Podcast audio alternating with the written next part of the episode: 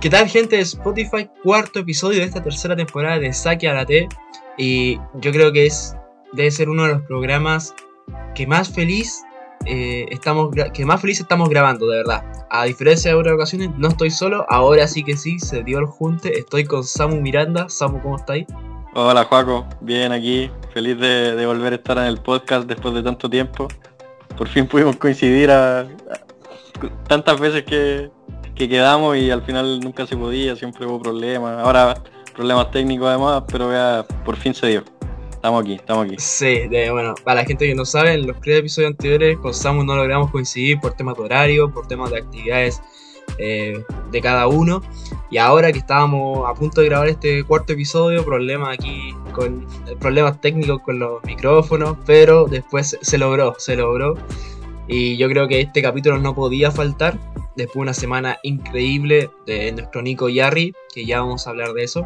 Pero no quiero no empezar el programa eh, sin saludar a nuestro patrocinador Colegio CEDAR, Colegio para Deportistas de Alto Rendimiento, ubicado en Las Condes, que justo el día de hoy iniciaron sus clases. Eh, colegio que pucha, han pasado tenistas como la Marti Pavicic, Fernanda Astete, Nico Villalón, Paloma Goldsmith, Mati Rojas, entre otros.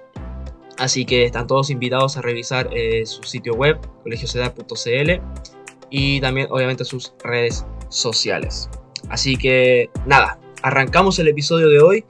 Tenemos varias cositas que conversar. Yo creo que la más importante es la de Nico Yarri, eh, que bueno, logró sumar su segundo título ATP tras coronarse el día de ayer en Santiago, venciendo al argentino Echeverry en tres parciales. Una semana durísima. Bueno, para los que lo escucharon la semana pasada, eh, hablamos de, Río y sabíamos que esta semana, por temas físicos, iba a ser muy difícil para Nico, ya que venía de una larga jornada en Brasil, viniendo desde la cual y llegando a semifinales, cayendo con Alcaraz. Y el debut lo tenía difícil con Cravarillas, uno de los mejores jugadores de la gira sudamericana. Vamos a ir hablando partido a partido. Me imagino, Samu, que te viste todos los partidos de Nico, ¿no? Sí, estuve toda la semana, vi casi todos los partidos, o sea, de los chilenos los vi todos. Vi todos los partidos de los chilenos. Y claro, los de Nico, obvio que los vi todos. Sí, pues. Sí, fue una semana pero espectacular de Nico.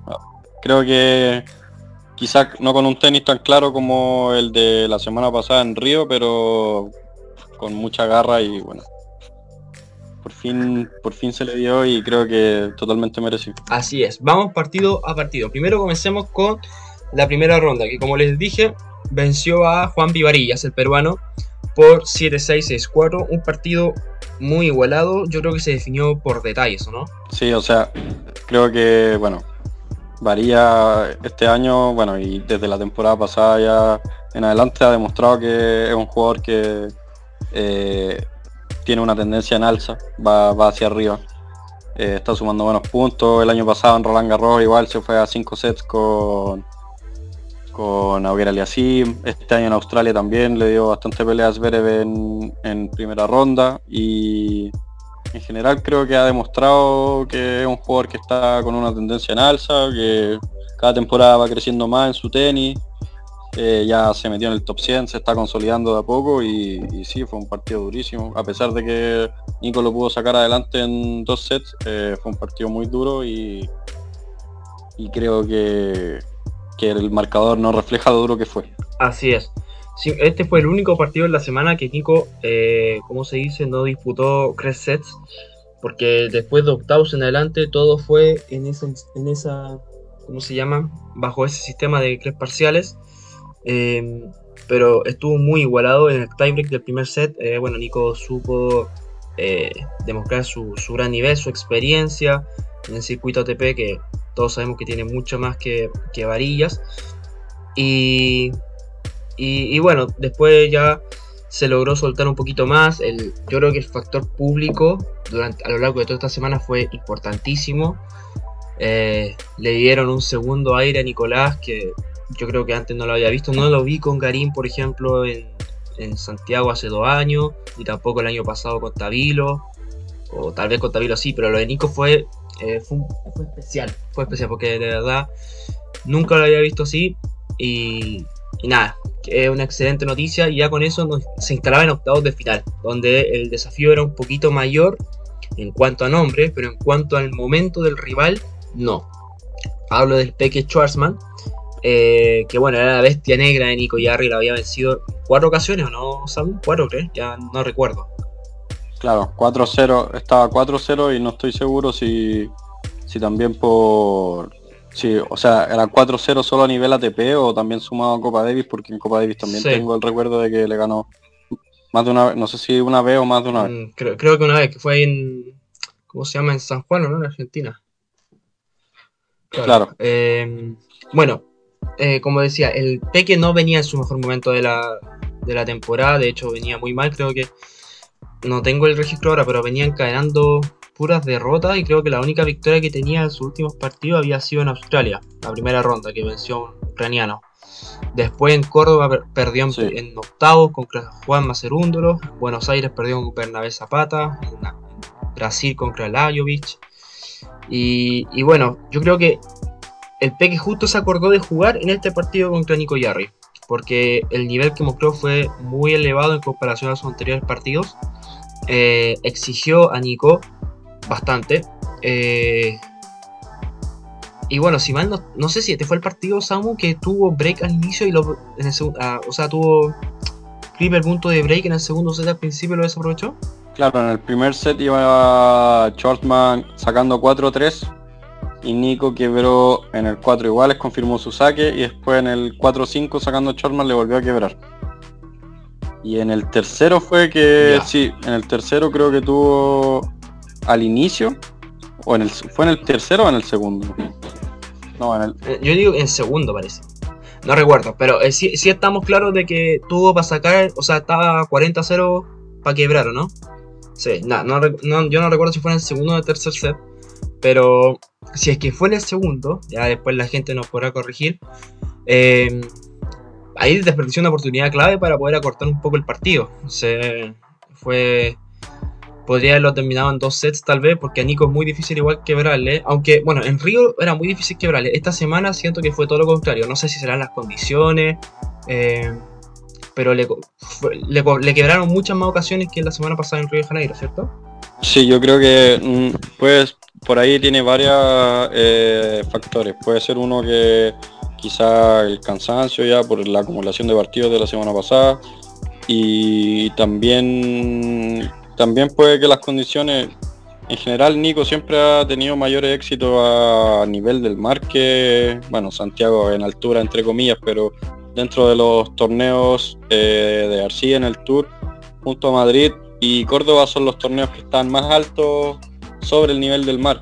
Entonces, bueno, las condiciones quizás 500 y tanto, 600, San Carlos está a 600 y tanto creo, eh, quizás no cambian tanto, no es como jugar en La Paz, obviamente no, no, no tiene nada que ver, pero igual afecta, la pelota corre más, además con el calor y la poca humedad que había en la cancha, eh, se pone más rápida la pista, la arcilla se seca más rápido, entonces, eh, claro, y, y, creo que, bueno, por ahí las condiciones rápidas le vienen bien a su saque, pero pero también, por ejemplo, cuando tiene que jugar con segundo y le cae una devolución muy rápido, profunda o cerca a la línea, eh, le complica, lo termina complicando más que ayudando y yo creo que va por ahí. Va por ahí el tema de, de, de, la facilidad con la que le quebraban. Claro. Bueno, fue un partido durísimo, lo ganó al final del tiebreak en el tercer set. Eh, Peque que se fue medio caliente, no sé si con en parte con el público, creo que también por ahí con, el coach de Nico por una pelota parece que estaba cobrando, no, recuerdo muy bien ese, ese momento, pero sí un momento tenso. Eh, pero, pero nada, eh, yo creo que tú bancas esto de, ¿cómo se llama? De, ese como folclore entre Chile y Argentina en los partidos de tenis, ¿no? O sea, yo creo que el folclore está bien, siempre y cuando sea algo em, también dentro de los límites. Por ejemplo, bueno, eh, si bien es cierto que en Argentina también ha pasado que, que a los jugadores chilenos lo han pifiado, bueno, ¿para qué vamos a revivir eventos del pasado que todos conocemos? Pero creo que está todo bien mientras sea dentro de los márgenes del respeto. O sea, hay ciertas cosas que independientes del rival y de la nacionalidad ni, ni de la localidad se pueden permitir. Eh, si bien tampoco la actitud de Diego fue la mejor durante el partido, o sea, igual hubo uno que otro incidente, se encaró con el público, cuando lo pifiaban eh, ponía a hablar cosas, marcó una que otra pelota que no estaba tan claro si era buena o mala y eso tampoco le gustó al público, para mí entendible.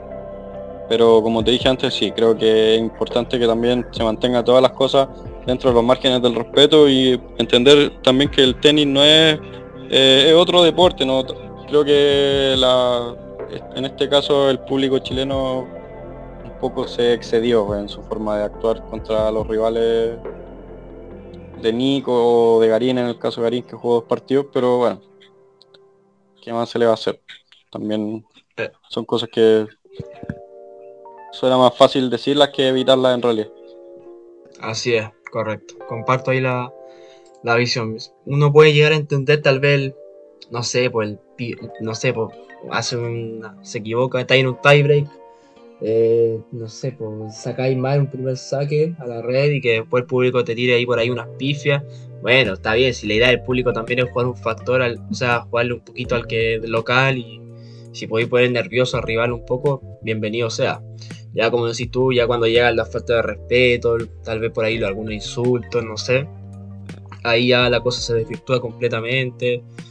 Pero pero nada, ya fue ya. Esperemos que en próxima ocasión en algunos torneos se regule un poquito más eso, no solamente acá en Chile, sino en todos los países en realidad. Yo creo uno va a Argentina, pasa lo mismo, uno si llega a ir a Perú, por ejemplo, la Copa Davis, bueno, Copa Davis es algo especial, pero yo creo que si fuera una ATP sería lo mismo. Eh, no sé cómo será en Europa esto, eh, en un nivel ATP, yo creo que un poquito más normal, aquí en Sudamérica simplemente, porque se vive el deporte de una manera un poquito más, eh, más pasional. Pero bueno, pasamos a cuartos de final contra Yannick Huffman, que venía siendo una de las, no sé si sorpresas, pero sí... Eh, sí, yo diría que sí, sorpresa. Sorpresa del torneo. Venía desde la quali. En primera ronda venció a Pedro Martínez, que era el campeón vigente. Lo venció 6-2, 6-0. Así, sin complicaciones. Ah, después a Carvalho Paena, 7-6, 6-2. Y después se enfrentó a Nico Yarri, que, que bueno, tomó la iniciativa en el primer set por 6-3. Y después eh, Nico lo, logró dar vuelta. Fue un partido. Yo creo que, ¿cómo se dice? Fue un partido que uno no se lo esperaba, la verdad, porque nosotros sabíamos ya, Huffman viene jugando bien y todo, pero Nico también venía jugando muy bien, a mi parecer, mucho mejor.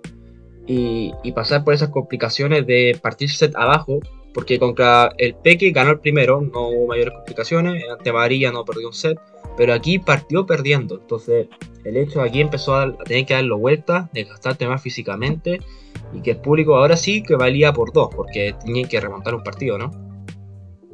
Claro. No, y además que, bueno, Kaufman dentro de todo sí está fuera del 100, pero eh, al igual que Nico, estas condiciones le venían súper bien a su tenis. O sea, fue cosa de ver cómo, cómo amasó a Pedro Martínez ¿no? en su partido le ganó muy fácil, quebrarle era imposible, estaba jugando muy bien en la red, tiraba drops, eh, le pega muy bien de los dos lados, le pega fuerte, le pega plano. Entonces, em, era un partido muy difícil y yo creo que en realidad, bueno, eh, creo que no hubo ningún partido fácil en la semana. No hubo ningún partido tranquilo. No, yo por lo menos no lo sentí así, no, no sentí que hubiera un partido tranquilo, un partido que uno dijera, no, este partido se ganó fácil, se ganó con comodidad, no. Todos los partidos fueron luchados, todos los partidos fueron difíciles.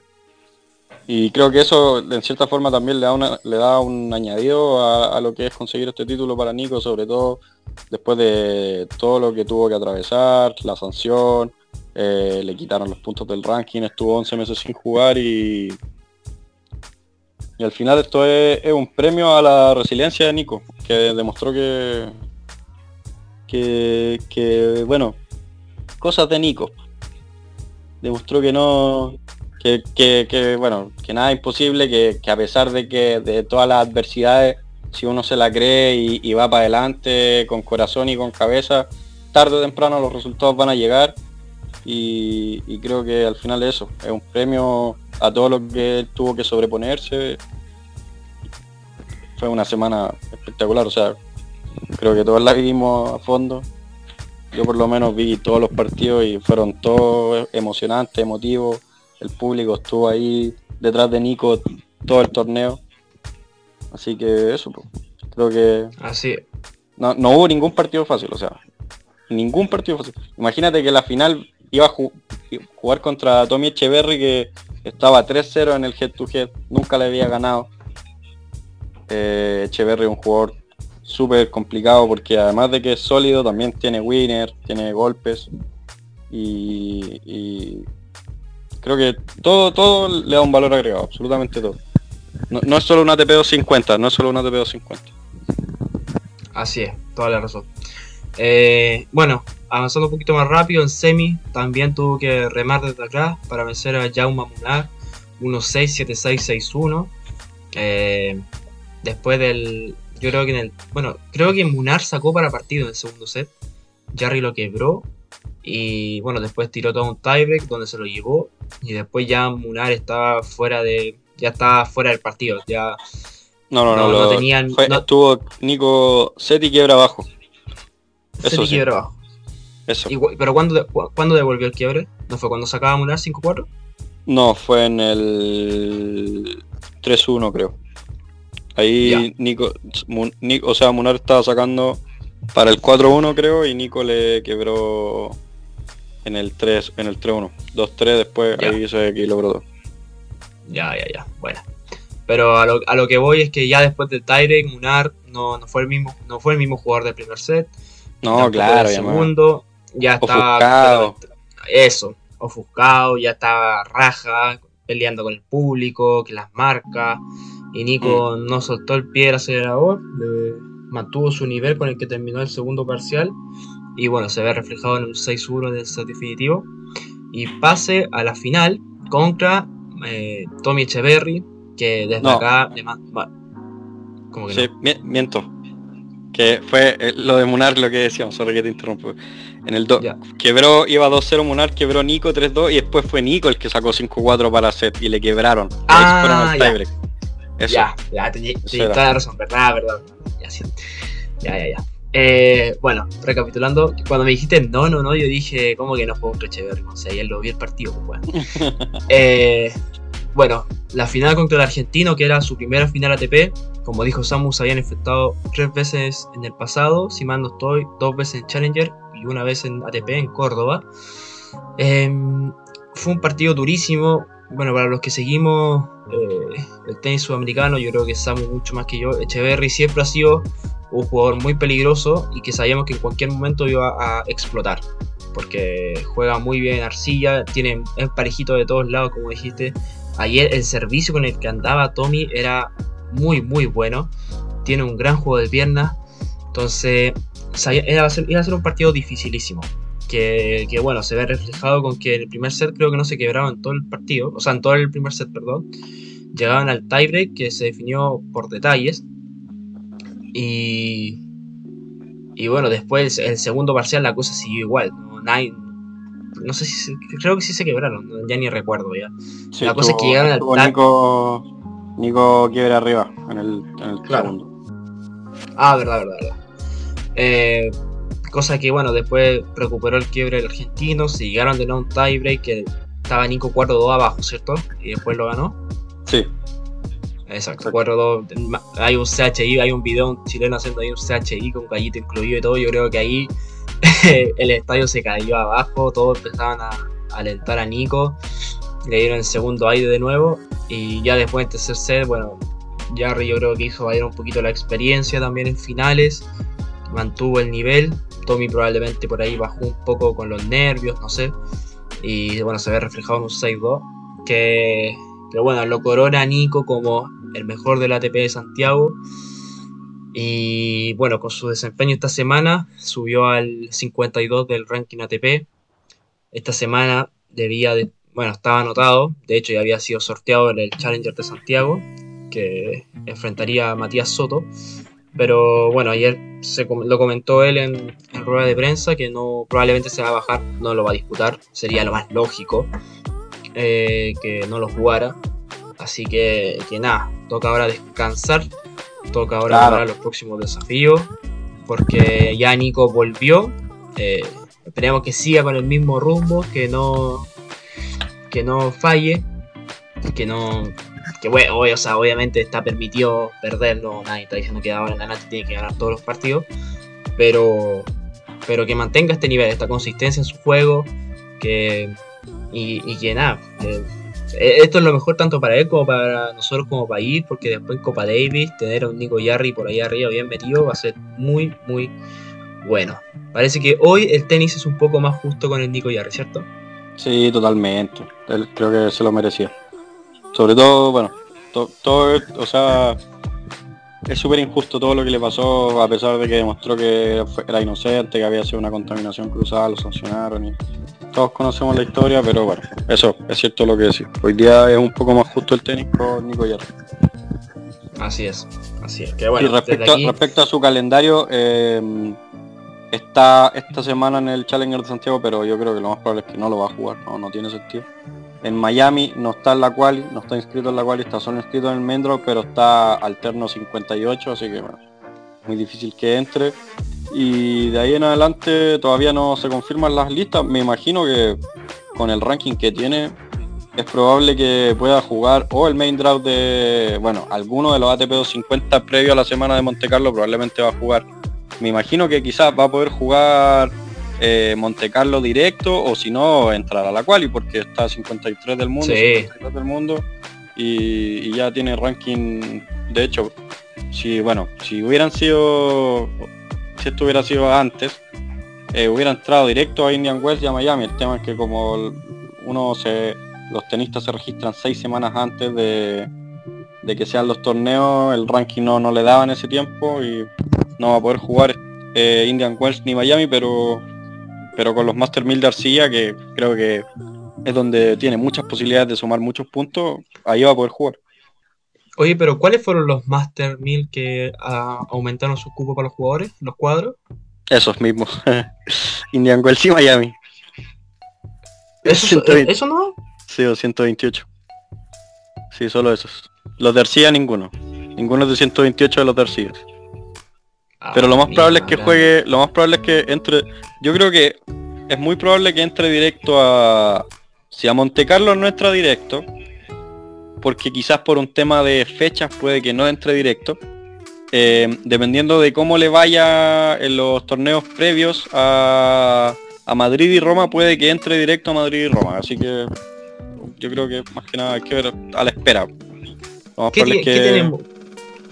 ¿Qué ah. tenemos de torneo? ¿Qué tenemos de torneo ahí eh, antes de, bueno, varios... eh, bueno, está Houston, que probablemente o sea, Garín, perdón. Sí, eh, hay varios torneos, bueno. Está, eh, aunque eso, aunque eso es después de Monte Carlo, sí, pero está eh, Marrakech. Barcelona. No, ah, eso es, tenemos Marrakech. Monte Carlo. Sí. sí no, está Marrakech. Está ese el torneo en Portugal que ganó va el año pasado, Estoril. Después de eso viene Monte Carlo. Claro. Y la semana siguiente a Monte Carlo es Múnich, Barcelona, Múnich, y Barcelona, Jaluca. Y Belgrado. Ah, no, verdad, que Belgrado se lo cambiaron. Sí, no, está uno en Bosnia, uno nuevo, Banja Luka. Banja, Luka, claro. Bueno, que entre Banja Luka y Belgrado no hay mucha diferencia. Eh, son, está cerca y... Así que yo creo que bueno, por eso, dependiendo de cómo le vaya esa semana de Houston, Marrakech, Estoril, me imagino que irá a jugar Estoril, quizás probablemente algo en Europa, no, no creo que vaya a jugar Houston. Todo va a depender, pero vamos a ver. Sí, no, depende. Yo, bueno. yo creo que dependiendo de, de, cómo le vaya esa semana, puede que probablemente entre directo a Madrid y a Roma. Claro. Exacto. A Roma yo creo que más, más que seguro. Madrid está como sí, Madrid... dos semanas parece. Claro. Pero, pero, bueno, esperemos que le vaya bien a Nico, que, que siga así con el nivel. Quién sabe, llama a ilusionarnos para un posible Roland Garros que lo haga excelente. Que creo que ha sido uno de los pocos Grand Slam que no ha obtenido victoria en primera ronda, ¿cierto? Ni Nico, tengo mis dudas, la verdad. Recuerdo un año que jugó con Del Potro, pero no me acuerdo si fue claro. en segunda o primera ronda. No, era primera, la primera. Sí, Claro, no, ha pasado, no ha pasado primera no- ronda. Sí, parece que nunca ha pasado primera ronda en, en Roland Garros. Correcto, en Australia, bueno, llegó este año segunda, en Wimbledon llegó a No, segunda. en general, 2018. Nico, Nico creo que nunca hizo tercera ronda de un Grand Slam. No, no No, estoy nunca. seguro, pero creo En- que nunca en pasó tercera ronda. va a ganar ronda, sí, en single. claro, claro. Claro. En dobles tiene dos cuartos de final, en Roland y en US Open. Pero bueno, cambiemos un poquito de tema. eh, bueno, no sé si quería darle alguna repasada por encima a, a Cristian. Esta semana en Chile, bueno, le ganó a Dominic Thiem en primera ronda. Y bueno, en segunda perdió con, con Seba Báez. No sé si tenía alguna palabra para el momento de Cristian. Mm, o sea, creo que no hay mucho que decir, más que nada. Eh, a ratos en los partidos se les nota que el tenis está ahí, pero creo que más que nada su momento pasa por algo mental. Eh, no es capaz de sostener los momentos dentro de los partidos. Si, es si bien es cierto que le ganó a Team, eh, es un team en horas muy bajas y, es, un poco difícil analizar ese partido porque por el momento de, de los dos tenistas. Eh, creo que bueno la gira no, no fue nada, no, no fue buena para Cristian a pesar de que ganó un partido en Córdoba creo. Em, no, no, no, no fue una buena gira. Sí. Pero bueno, Bueno. esperar que ahora le vaya mejor en Indian Wells, ojalá. Hoy, hoy día debuta, eh, tercer turno de la cancha 5 contra Learner Tien, un, un, un- un- un junior todavía categoría, no sé si 2004 2005, si es 2005 es junior. Eh, Claro. es, es un buen jugador, Tien, no, en el, creo que es- se ve un debut más, más fácil en el papel de lo que realmente es. Eh, el año pasado le sacó un set en primera ronda de US Open a Kikmanovic. Así es. Pero bueno, debería ganar hoy día y ojalá que le vaya bien. Tiene un buen cuadro para avanzar. En la siguiente ronda, si gana hoy día, jugaría con Misolich o Joao Sousa, que deberían ser accesibles, aunque ya perdió con Sousa hace poco, pero pero igual, Sí, esperemos fue encuentre su. Lo mismo para Tavilo, Sí. que también debuta hoy día, contra O'Connell. Eh, correcto, el australiano que el año pasado le hizo. le ganó a Schwarzman parece en Australia. O le sacó unos sets. Claro, no, le ganó, le ganó. Le ganó. Eh, bueno, unos dati- datitos más del, del rival de Garín. Aquí cortesía del amigo Gabriel Fernández de Argentina. Eh, es el último campeón sub-18 de la USTA, el circuito de Estados Unidos. Eh, fue finalista del Australian Open. eh, se llevó el título en dobles. Y actualmente está en la Uni, la universidad. Tiene un récord de 12 Gres este año entre profesional y juniors. Así que eh, es complicadito. Va a ser un duro, un duro debut. Pero, pero bueno, a confiar un poquito en Gago. No, no recuerdo ahora cómo tiene el historial de victorias Garín en Indian Wells. No, se me viene a la cabeza, pero bueno, eso pasa a un lado secundario. Quiero sí destacar a, a Mati Soto, que en doble del Abierto de Santiago junto a Thiago Wild llegaron a la final, tuvieron punto de campeonato eh, ante Pellegrino y Babasori, pero nada, se quedó con el, con el subcampeonato. Ascendió al 216, creo, 210 del ranking de doble ATP. Es por lejos ahora, según el ranking, el mejor doblista que tenemos en el país. Así que eso viene muy bien. Todo también el dinero que logró recaudar esta semana ahí en Santiago le va a venir muy bien para su, para su carrera, para su gira. Así que nada, aprovechó la wildcard y se dio que llegó a una final, una instancia decisiva, una ATP. Así que venció a una rival igual importante en el, ¿cómo se llama? En el, camino. En semifinales, bueno, venció a Munari Martínez, que digamos no son los mejores doblistas, pero en singles son muy buenos jugadores.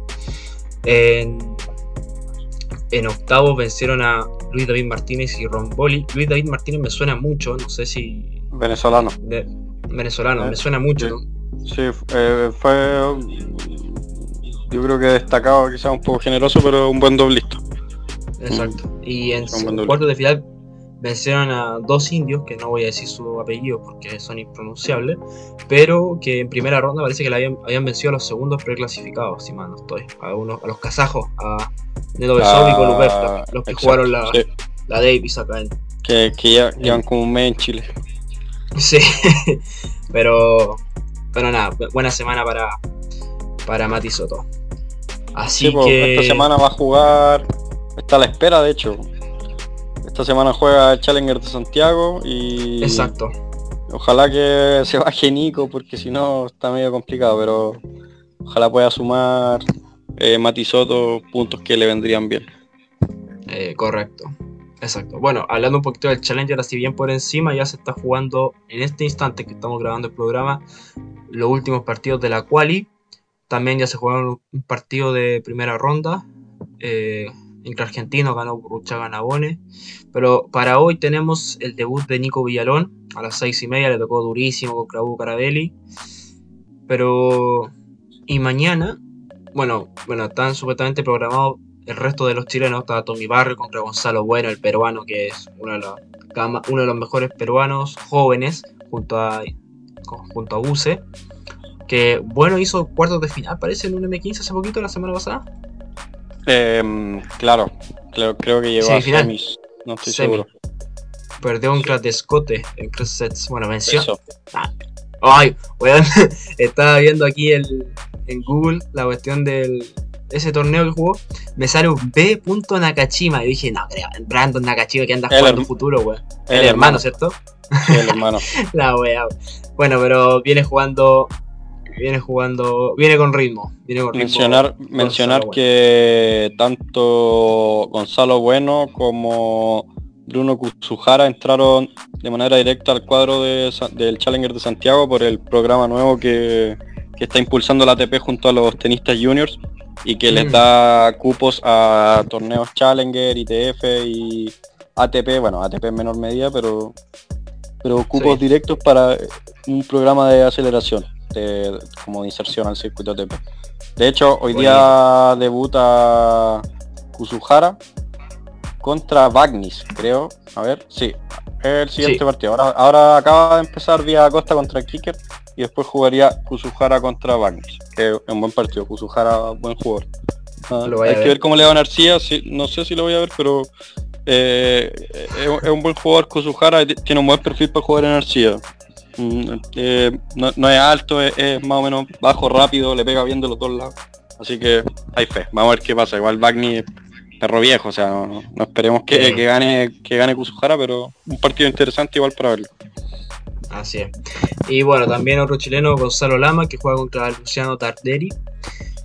Eh, y bueno, ya lo había comentado, Mati Soto con Nico Yarri, que bueno, probablemente Nico se baje. Eh, no sé cómo ahí el, el sistema, no sé si entra un sembrado, parece, juega un sembrado por... Ahí no, no, no cacho cómo es la onda. O juega un, Eh, entraría un lucky loser. un lucky loser. Claro. Pues tiene que terminarse ¿quién? la quali primero para que pase eso. ¿Quién tenemos? Tenemos Wilson Leite, José Pereira de Brasil, Gonzalo Villanueva, con el Huerta del Pino, Pedro Boscardín Díaz.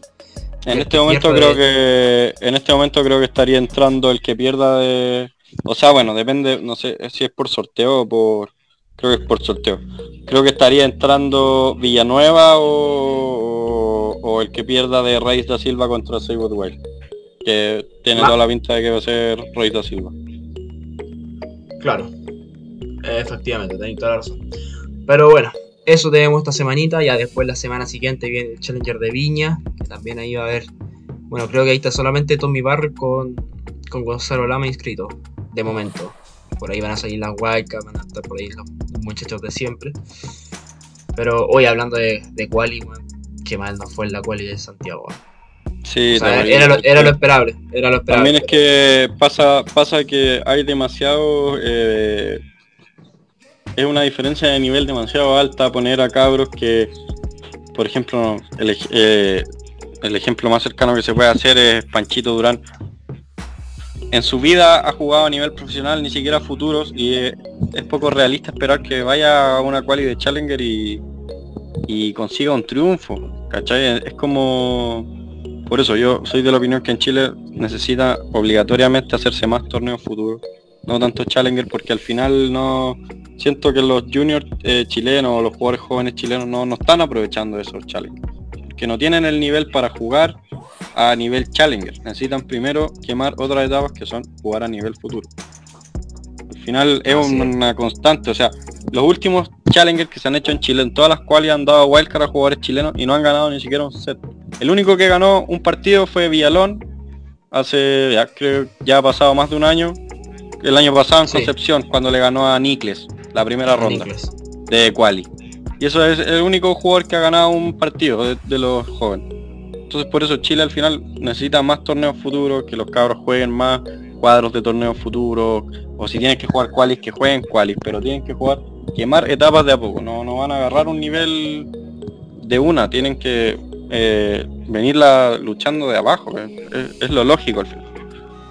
Ni siquiera, por ejemplo, estos mismos juniors como Gonzalo Bueno o Lautimidón, el argentino, que fueron juniors top 10, eh, el mismo bueno, no sé si fue eh, finalista de, claro, Buse también, finalista de Roland Garros, que Buse se fue ahora a la universidad, pero, pero no sé si fue, no sé si fueron finalistas de algún Grand Slam, también jugaron futuros primero.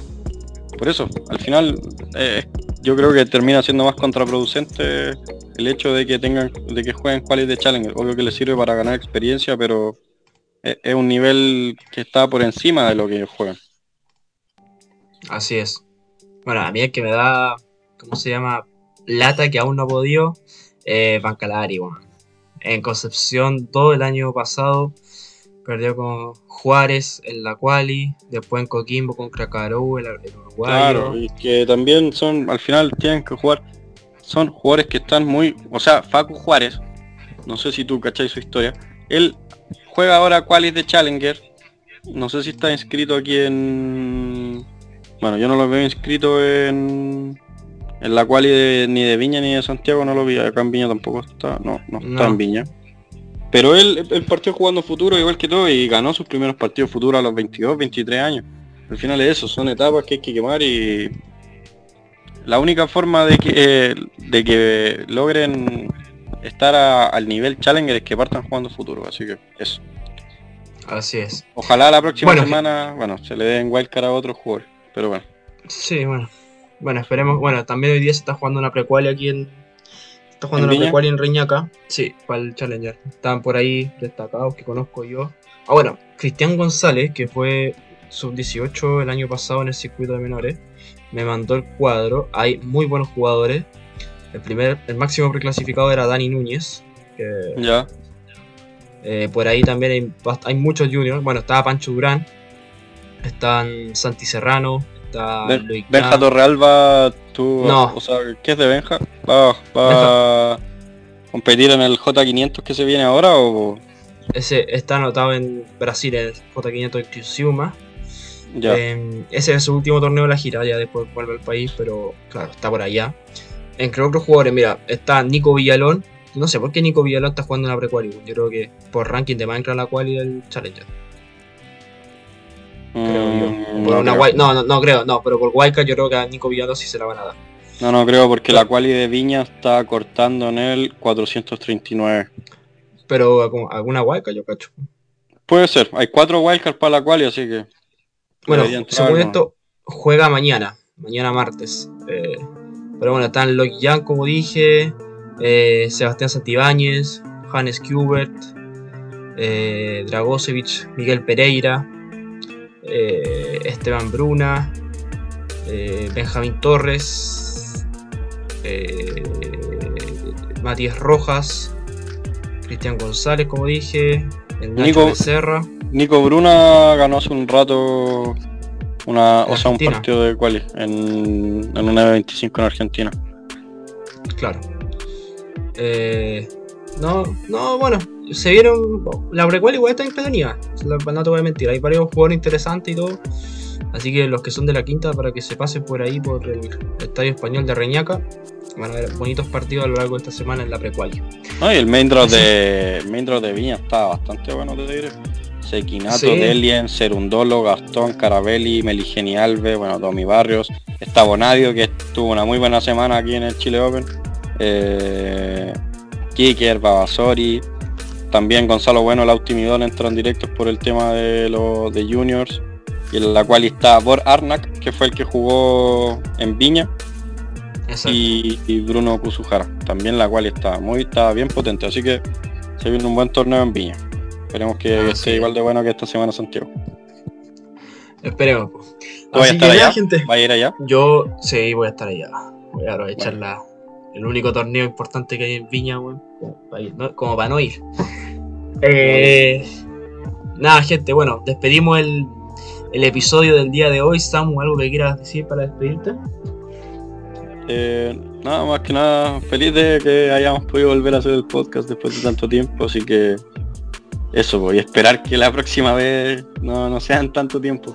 Pronto estaremos viendo, va, a haber buenas noticias para que para que hayan temas para el podcast. Estamos, tenemos fe, tenemos fe tenemos fe. Nada, de, esta tribuna, agradecer a todos por el apoyo estos días, por el, tanto por el torneo, por el ATP, que estuvimos ahí a full con, con, el, Chile Open, subiendo hartas noticias, harta información, harto contenido. Así que nada, muchas gracias a todos por el apoyo. Nos estaremos viendo en una próxima ocasión, en un próximo capítulo. Cuídense harto eh, y nos estaremos escuchando eh, en una semanita más o en dos, quién sabe. Eso, cuídense mucho. Chau, chau.